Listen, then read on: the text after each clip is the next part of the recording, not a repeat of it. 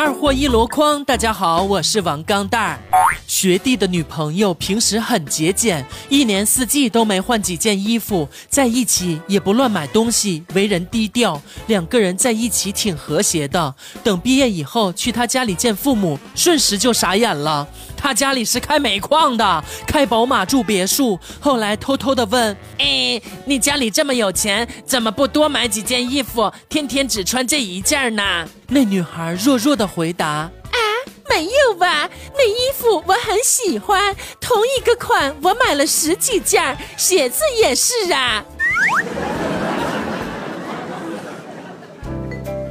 平时呢，我和老婆都挺忙的，家里就请了一个阿姨，每天来稍微弄弄卫生什么的。阿姨人很老实，手脚也麻利，一个月只要九百块。今天阿姨来跟我们说抱歉，以后可能没办法在我们家做了。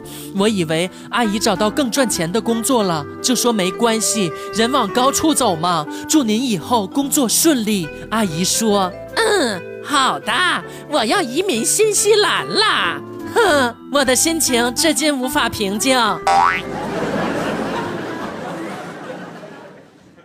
半夜，我被老婆摇醒了，听到外边雷声阵阵，我搂过老婆，柔声问道：“打雷害怕了吗？别怕，别怕，有我在呢。”老婆小鸟依人般依偎在我怀里，声音发颤地说。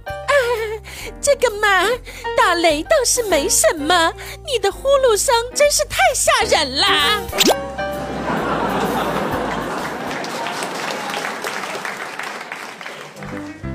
昨天中午下班路过西瓜摊儿，卖瓜的老大爷睡得呼噜震天响，喊了两声才听见。我开玩笑的跟大爷说：“您睡这么沉，不怕别人偷您西瓜吗？”大爷揉揉眼睛跟我说：“啊。”我只是打个盹儿，随时都看着呢。于是我挑了两个西瓜，让大爷称一下。大爷一声惊呼：“哎，我靠，我的秤呢？”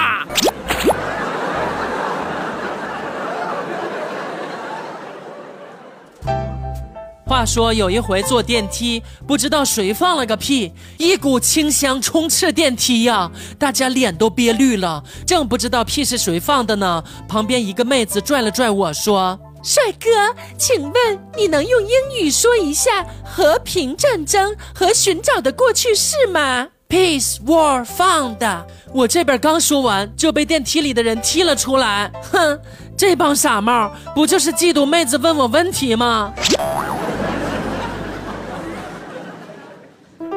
自从我的表弟有了自己的女神以后，把自己的网名改成了蓝色。我问这二逼说：“为什么把网名改成蓝色呢？”表弟对我说：“蓝色翻译过来是什么？”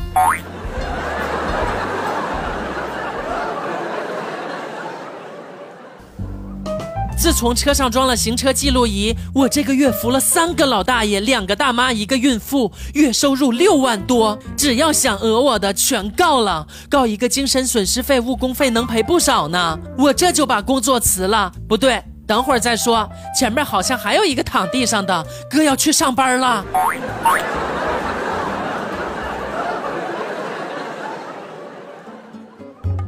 刚刚来到重庆，不得不说，山城真是个神奇的地方。我逛商场，从一楼出来是大马路，从二楼出来也是大马路，从三楼出来还是大马路，晕晕乎乎的。然后陪朋友坐电梯到负二楼美食城出来，吃完出来，没错，还是大马路。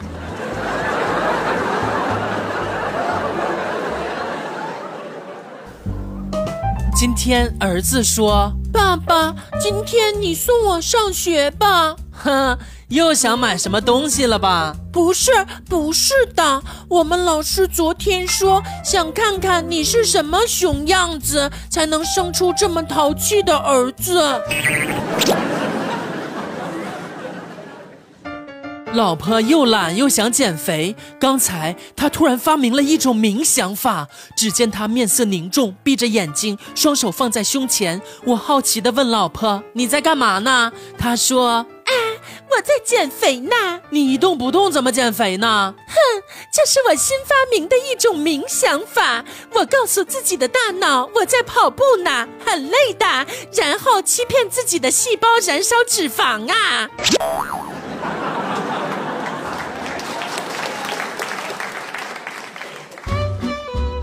女神对大波说我们分手吧。诶啊，这是为什么呢？给我个理由行吗？别说手机号、QQ 号不同一类的，我接受不了啊！哼，昨天咱们斗地主的时候，地主王炸，你居然说要不起呀？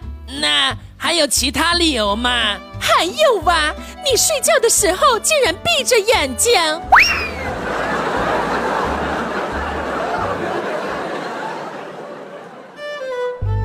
波紧紧地抱住女朋友说道。小丽，咱们都三个月了，你对我进行了各种考验，我们是不是可以？小丽微微一笑，啊，今天是最后的考验啦！你等一下，我去洗个脸呐。初中的时候，有个女生为了长高就狂喝牛奶，结果只长胸不长个儿。有一天，老师进教室上课，看到两三个同学趴在桌上睡觉呢，便逐个叫醒。回到讲台以后，老师扫视了全班同学，最后将目光停留在那个女生的课桌上。他说：“哎，这位同学，请你把你的抱枕拿下去。”三秒以后，教室沸腾了；三小时以后，学校沸腾了。更多搞笑内容，微信搜索 USB 勾圈 K，关注二货王钢蛋，每天快乐多一点儿。